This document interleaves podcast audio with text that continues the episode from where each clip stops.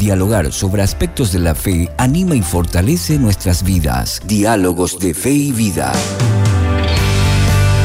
Diálogos de Fe y Vida, un espacio para formular preguntas y dialogar sobre la fe y la vida del creyente.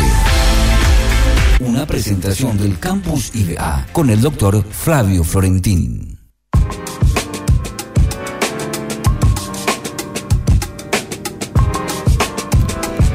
Pasaron un minuto de las 15 horas y estoy muy contenta, feliz de tenerlo nuevamente aquí conmigo, al profe y doctor Flavio Florentín. ¿Cómo estás, profe? muy bien, buenas tardes a ti, un placer. Estás de vuelta, ¿eh? Estoy de vuelta. Sí, pero un poquito congestionada todavía. Eh, pero... Es un chiquitito, pero ya, ya, bastante recuperado. Qué bueno, qué bueno, qué bueno. Y muy contento yo de estar con ustedes aquí en esta tarde para seguir conversando un poco de esta serie que hemos iniciado semanas atrás para hablar un poquito acerca de biografías misioneras, ¿verdad? Sí. Estos hermanos nuestros del pasado que han llevado casi como una cruz, ¿verdad? la luz del Evangelio. Y lo hemos hecho a propósito esta serie porque en el mes de septiembre, el 9 de septiembre, tenemos en el IDA la famosísima ya casi este, anual, el anual encuentro de la Expo Misionera es un fenómeno de vuelta este año. Muchísimas agencias misioneras, oficinas misioneras que se están escribiendo para poner su stand. O sea que si alguien tiene el latir de su corazón hacia el campo de las misiones, el 9 de septiembre es la fecha propicia para estar en el IBA. ¿Cómo hacer para participar? Hay que entrar nomás en la plataforma ahí del IBA y ya uno va a tener este, la invitación y la forma de poder inscribirse, participar. Va a haber una feria de comidas típicas también a la noche, de comidas típicas de los países que están representados en la Expo Misionera, algo así. O sea que comidas interesantes, novedosas y ricas también va a haber. Y después va a terminar a la noche con una con una plenaria, un culto este, motivacional hacia las tareas misioneras. Bueno, hecha la invitación, vamos a nuestro tema, ¿verdad? Bueno, hoy vamos a hablar de Cornelius. No, eh, Cornelius, Isaac. ¿verdad? Cornelio eh, ah, es, es, él es un menonita ruso, nació en Rusia, y habitualmente lo conocemos a él por Cornelio. Cornelio Isaac, ¿verdad? Y es, eh, le puse por título misionero y mártir cristiano en el Chaco paraguayo.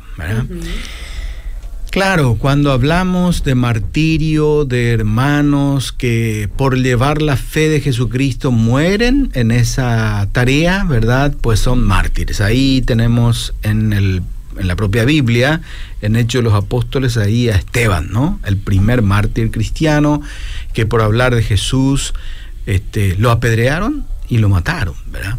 Y acá estamos para hablar de un caso trágico, ¿verdad? En la historia reciente, diríamos así, reciente, porque estamos para hablar de Cornelio Isaac y lo que aconteció con él, con su vida, con su partida, ¿verdad?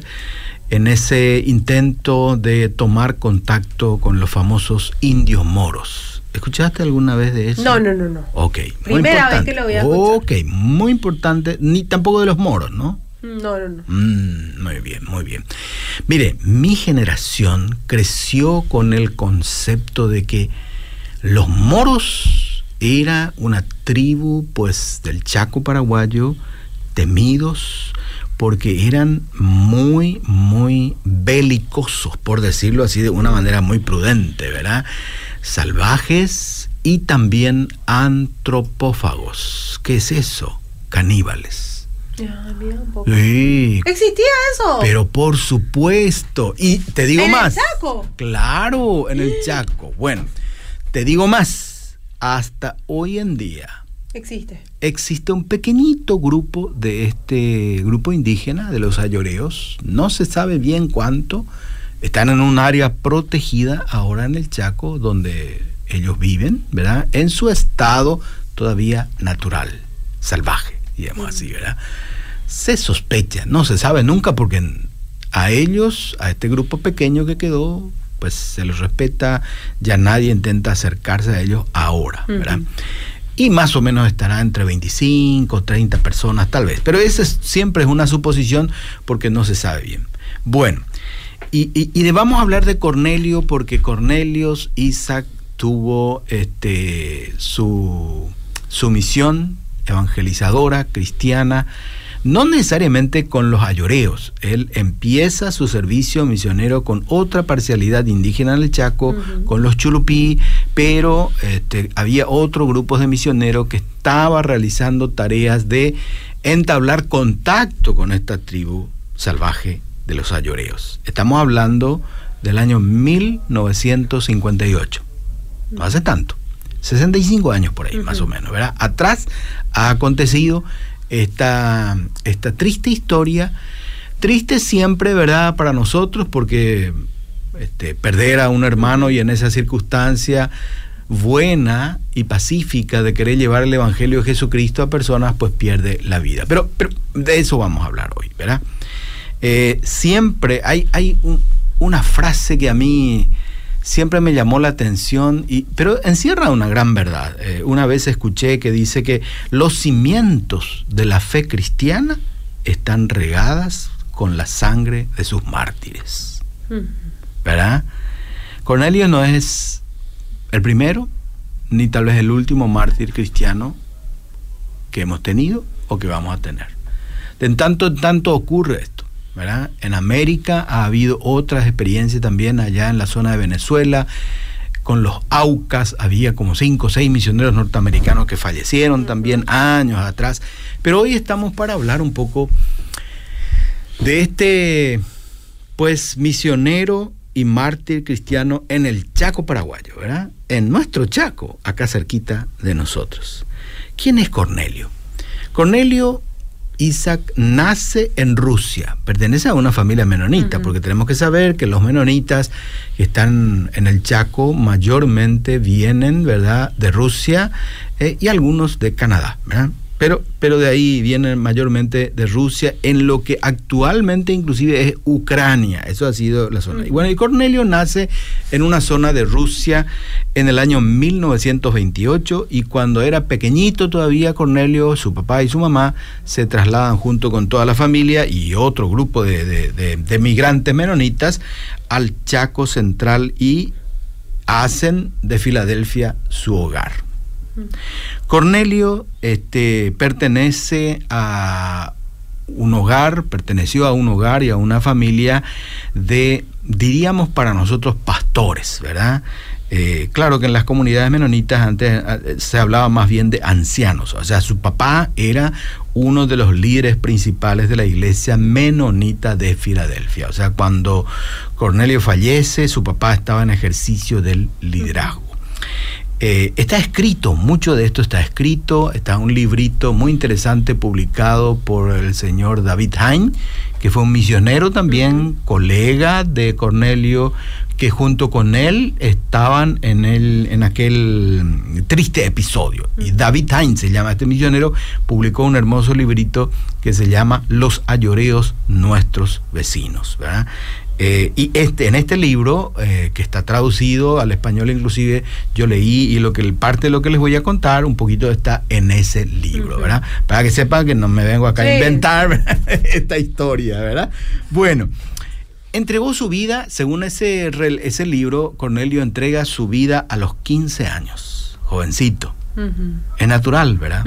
Eh, familia creyente, hijo de pastor, siempre seguramente estaba por la iglesia eh, y a los 16 años se bautiza. Se bautiza ya y apenas se bautiza, como es habitual en esas iglesias así tradicionales de la colonia, el que tiene un llamado y una vocación para servicio muy prontamente entra pues para enseñar escuela dominical, para trabajar con los jóvenes y ahí está. Y este contrajo matrimonio y eh, muy tempranamente también, ¿verdad? Contrajo matrimonio y tuvo cuatro hijos con su señora esposa, ¿verdad?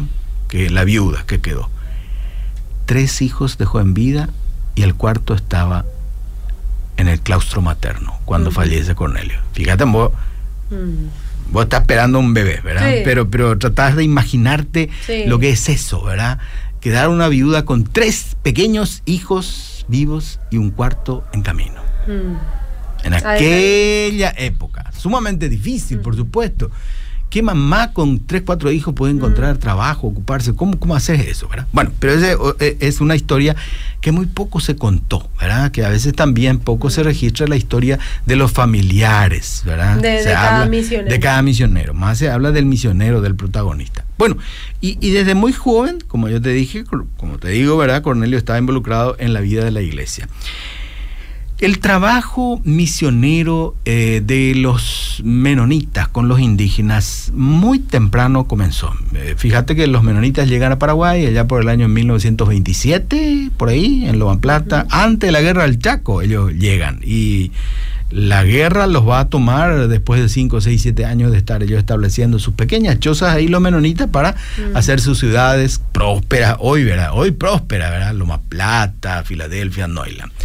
Y este Cornelio ya va a tener su, su, tarea de servir en las misiones ya después de la guerra del Chaco. Lo que estoy haciendo referencia nomás a eso que no es que fue una esa experiencia de intentar tomar contacto de Cornelio y el grupo de misioneros menonitas con los ayoreos, no es una cosa eh, espontánea ni nueva. Ellos pertenecieron ya, tanto David Hain como Cornelio y Isaac pertenecían lo que podríamos decir hoy una agencia misionera de un grupo de iglesias menonitas que estaba con ese propósito de entablar contacto y evangelizar a los indígenas que estaban alrededor de ellos. Primero los chulupíes, después los lenguas y otros grupos. Y lo más terrible era cómo hacer para que podamos tomar contacto con los ayoreos.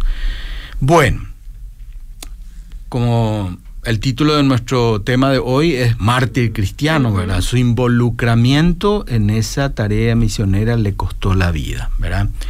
Eh, su muerte, yo diría hoy, ¿verdad? Este, después de tantos años, 60 y más años, ocurrió en, en el mes de septiembre, creo que si mal no recuerdo, un 10 de septiembre va a ocurrir esto, ¿verdad? Eh, fue una especie de una ofrenda, diríamos así, de paz con los ayoreos. Porque hay que entender, ¿verdad? Para mi generación, de 60 años para arriba, escuchábamos las historias, ¿verdad?, de este grupo Los Ayoreos como una historia temible. Miremos un poquitito quiénes son estos ayoreos para que podamos entender un poco de qué grupo indígena estamos hablando. Gracias a Dios, hoy ellos, la mayoría de estos grupos ayoreos, calculo yo que estarán hoy dos mil personas por ahí. Están, pues diríamos así, asimilados a la cultura eh, y al relacionamiento del trabajo con los menonitas, ¿verdad? Hoy están asimilados, están, ya es otra realidad, excepto ese grupo pequeño que decimos que estarán todavía en su estado natural, pero protegidos y, y están ahí, ¿verdad? Los ayoríos este, es un pueblo indígena que están en el Chaco Central y también parte en Bolivia, parte en Bolivia también ellos. Eso era su hábitat. Pertenece a una familia lingüística que los que saben un poco de, de, de, la este, antropología indígena del Paraguay, pertenecen a los samucos, ¿verdad? Que es una familia muy distinta de los guaraníes. Los guaraníes siempre nosotros sabemos pacífico, ¿verdad? Eh, siempre por la historia de los descubrimientos de América y, especialmente de Asunción, sabemos, ¿verdad? Que acá nuestro Lambaré, Guarambaré, que eran casi que eran bastante pacíficos, ¿verdad? No eran belicosos para nada comparado a lo que eran los ayoreos. Eh, Tuvieron siempre estos ayoreos la fama de ser salvajes, violentos, guerreros, y la leyenda dice que inclusive practicaban, ¿verdad?, el, digamos, la antropofagia, la, el canibalismo. Es una leyenda, no se sabe, y por supuesto siempre es muy prudente, hermano, no hablar de esas cosas, ¿verdad? Bueno, pero ahí está, en su pasado, ¿verdad? Eran los más temidos en el Chaco Central. Y dentro de la cultura lloreo, el coraje y la valentía tienen un lugar preponderante.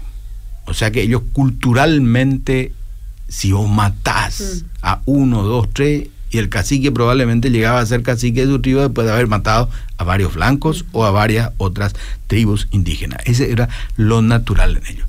Se lo conocía prácticamente por los famosos Petayobay Mm. ¿Por qué razón? Porque ellos hacían una especie de zapatillas de los cueros de tapir, de los hormigueros, ¿verdad? De forma cuadrada, tipo zapatilla, estaban a su pie y caminaban porque era muy caliente la arena en el Chaco Central en la época de diciembre, no, febrero. Entonces, y vos cuando mirabas esas pisadas no sabías si se iban o venían, ¿verdad? Porque era Ah, cuadrado. era igualito, Igual- igualito, claro. ¿verdad? Por eso pita yo ahí, ¿verdad? Bueno, eh, fíjate vos que en la historia de los ayoreos y su relacionamiento con la sociedad nacional paraguaya, siempre estuvo marcado por hechos muy trágicos, muy trágicos. Hay un interesante material, grande, libro hermoso de un sacerdote católico que junto con otro escribió que se llama Los indígenas del Paraguay. Mm. Y, y él en ese libro, Los indígenas del Paraguay, cuenta un poco las características de cada tribu indígena que habita en el Paraguay, que son Mm. 16, 17 por ahí, ¿verdad? Y este Sanardini, cuando habla de los ayoreos, él expresa que siempre fue, la historia de nuestro relacionamiento con los ayoreos siempre fue trágica.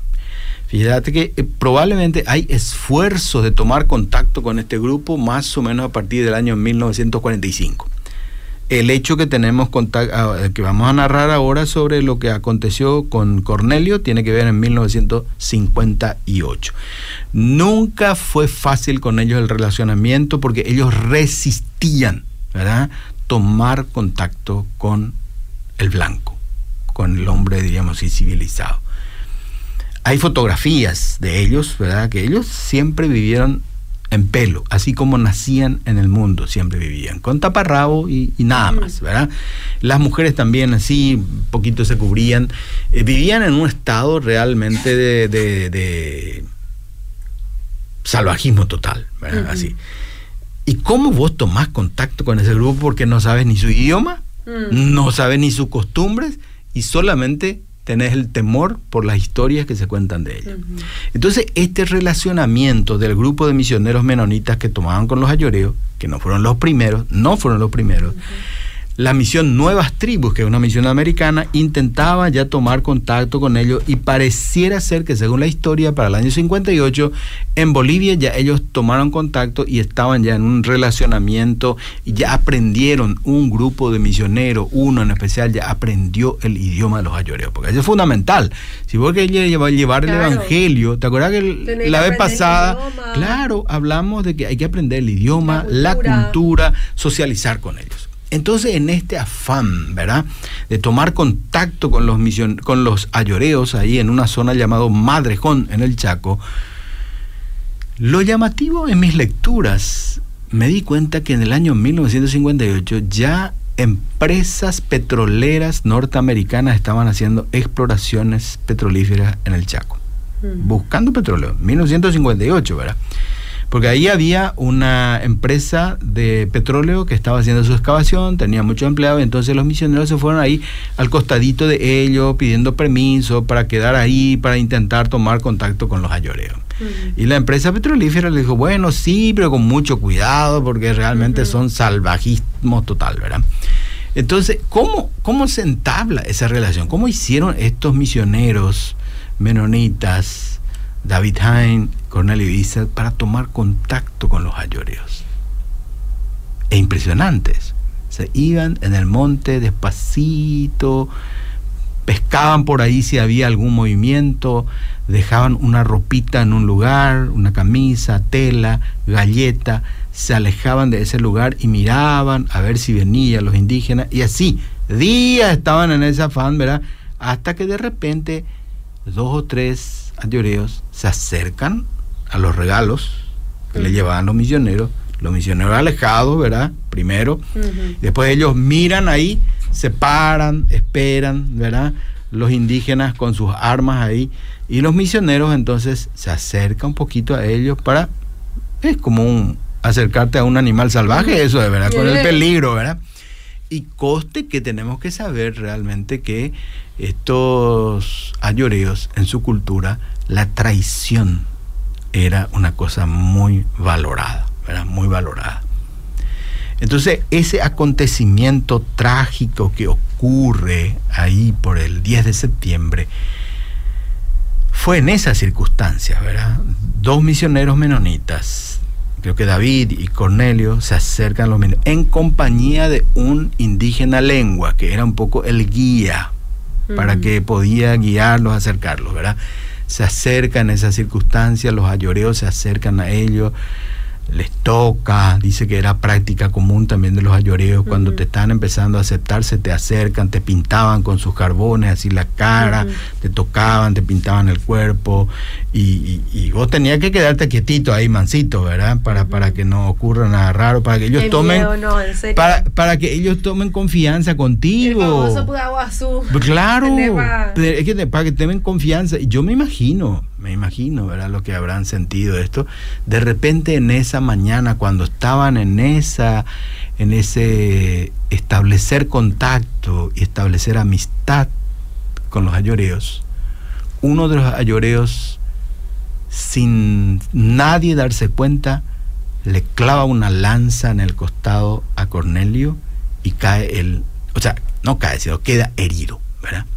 Queda herido de esa, de esa herida, porque eran lanzas de madera, ¿verdad? Ahí, y, le, con una fuerza tremenda y entonces le, le hiere, ¿verdad? En esa circunstancia, según los relatos del libro, dice, el indígena agarra el fusil, porque ellos iban también armados, pero estaba el fusil en, en el jeep que tenían ahí al lado. ¿Para qué agarra el fusil? Para hacer un disparo al aire para que ahí corran los ayoreos, porque esa era la técnica que tenían tanto los obreros de la empresa petrolera y también los misioneros, que si se presentan de manera belicosa, ellos vos tirás un tiro al aire y ellos corren, ¿verdad? Del susto, porque no conocían lo que era el arma de fuego. Ellos tenían armas de, así de, palo, lanza, flecha. Bueno, Cornelio queda herido, y por supuesto, ¿verdad? Inmediatamente hay que evacuarlo, ¿verdad? Desde la zona.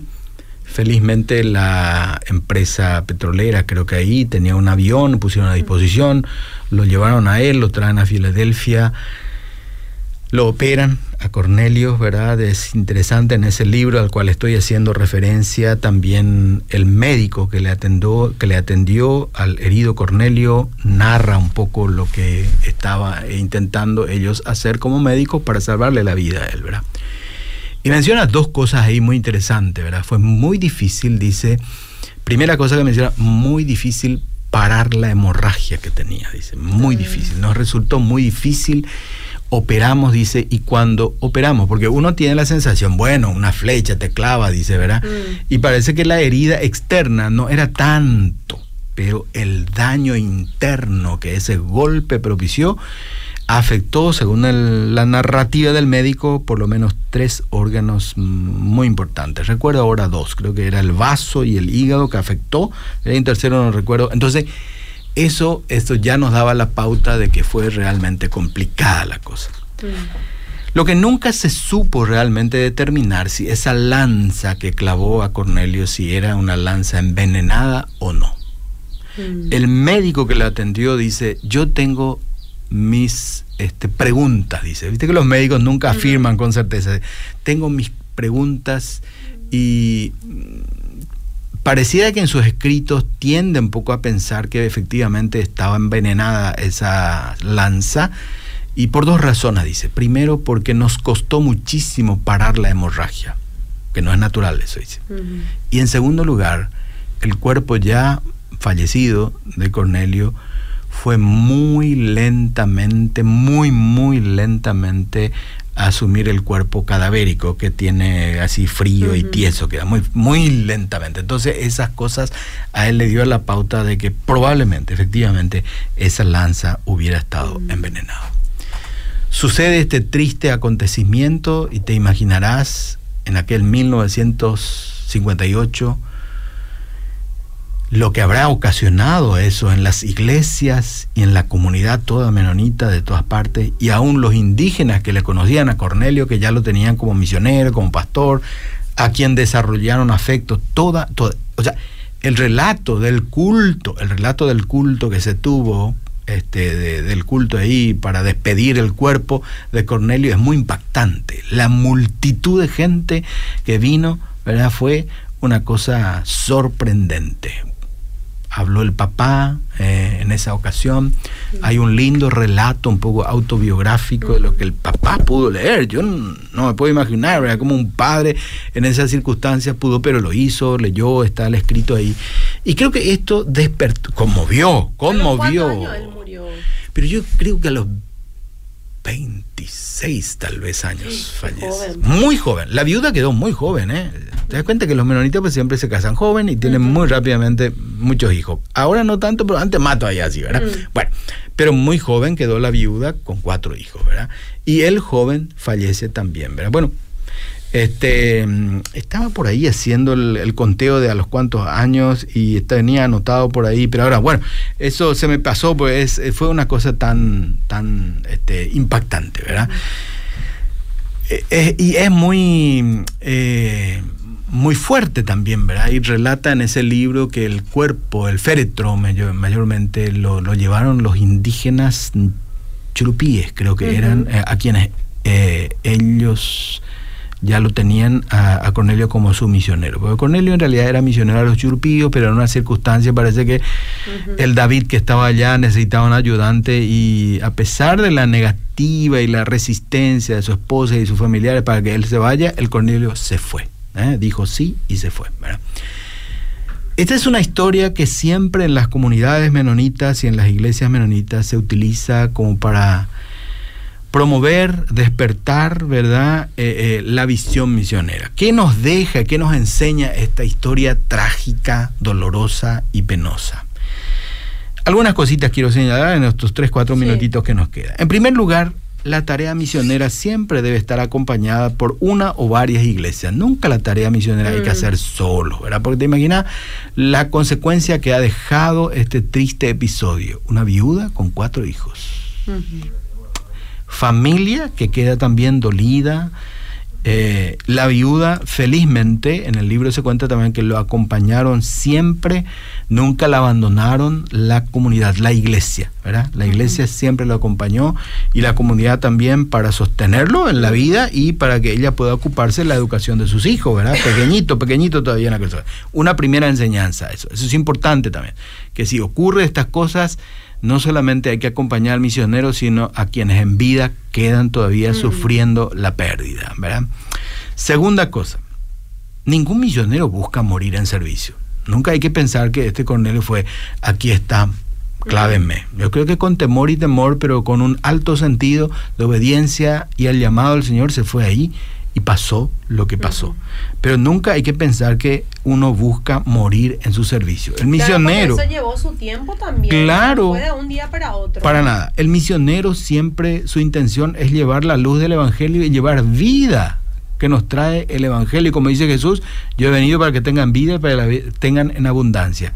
Y eso siempre lo podemos hacer si estamos en vida. Muertos ya no, ¿verdad? Mm. Pero bueno, eh, pasó y cuando una tercera enseñanza que me deja esto es que cuando ocurren estos incidentes trágicos, siempre, siempre promueven un mayor compromiso hacia las misiones de la gente que queda. Y efectivamente así ocurrió, ¿verdad? Este, muchos lloraron su partida, su pérdida, ¿verdad? Su familia, su iglesia, los indígenas, todos también. Y bueno, lo interesante es que con el paso del tiempo, esto no quiere decir que con eso terminó el trabajo misionero entre los al contrario, siguió, siguió y siguió. El señor David creo que siguió trabajando con ellos y con el paso del tiempo los ayoreos fueron pacificados, asimilados y por supuesto evangelizados. Hoy tienen escuelas en su idioma, tienen Biblia en su idioma, trabajan en las comunidades, ¿verdad? Y hoy en el Chaco ya existen también iglesias de los ayoreos que alaban y adoran al Dios verdadero. Pero eso costó la vida de una persona. Por eso Cornelio Isaac es un misionero y un mártir cristiano en el Chaco Central. Sepamos esto y Dios nos ayude que si nos toca eso, estemos en condiciones de afrontar estas circunstancias difíciles. Sus herederos aún. Conocí, creo que a una nieta de Cornelio Isaac, sí, sí, conocí a una nieta. Creo que su esposo, inclusive la nieta, estudió con nosotros en el IBA, ahora mm. está trabajando también en misiones, en, en el Chaco. Y tuve el privilegio y el honor también de tener a una nieta de una ayoreo estudiando con nosotros en el IBA. Sí, sí. Eh, su mamá es ayoreo y su papá es, parece un brasilero alemán, algo así. Su apellido es Picaneray, Gladys Picaneray, que hoy también está ella, como descendiente de los ayoreos, involucrado, involucrada ella en la tarea de misiones. Bueno, esta es la historia que quería compartir. Ya valió la pena todo lo que.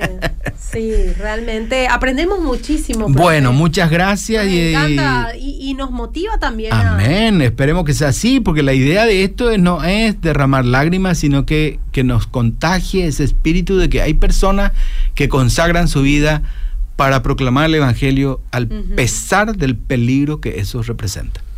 Bueno, muchísimas gracias, profe, por estar con nosotros. el próximo viernes nos encontramos nuevamente. Dios mediante. Hasta luego. Diálogos de Fe y Vida, un espacio para encontrar respuestas y crecer juntos en la fe. Será en otra edición con el doctor Flavio Florentín, una presentación del Campus IDA.